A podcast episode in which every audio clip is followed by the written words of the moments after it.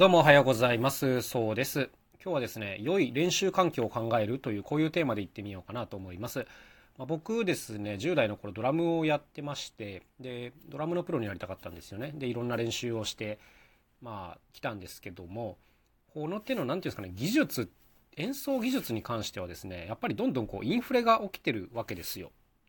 例えば20年前と今ではですね、何て言うんですかね、この上手い人の上手いレベルが格段に変わってきているっていうのがあります。これはあの皆さんも肌で感じてることだと思うんですけども、あの、今この技術があれば昔だったらめちゃくちゃトップレイヤーだけどなみたいな人がね、もうやっぱゴロゴロいるんですよね。はい。まあ昔も上手な人はいたと思うんですけども、まあそれにしても、えー、て言うんですかね、このうまさのレベルが格段に上がっている。まあ、これはね、どの業界でも起きてることだなと思います。で、まあ、なんでこんなことが起きてるかというと、もちろんいろんな理由がありますよね。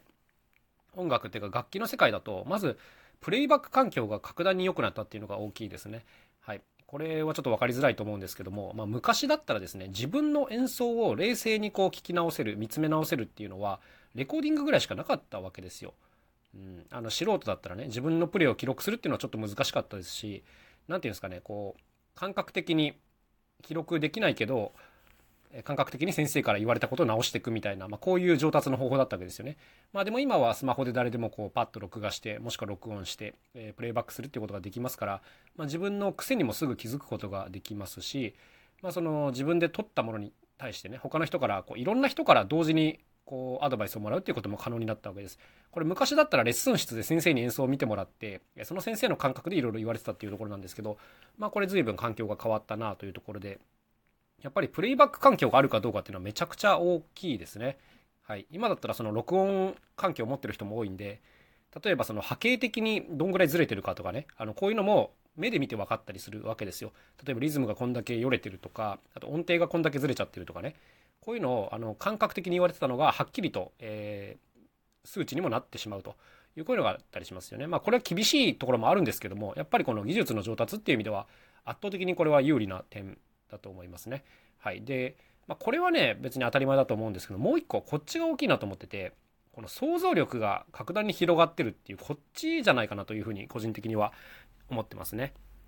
これ昔だったら、例えば上手な人の演奏って、まあお金を払って見に行かないと見れなかったわけですよ。当たり前ですけどね。まあ、テレビとかで見れることはあったかもしれないですけど、当然その見たい部分が見れるかどうかは別問題ですからね。だけど、例えばこの YouTube であるとか、まあいろんな教則映像とかね、まあこういったものの発達のおかげで、誰でもこう世界のトップレベルの人の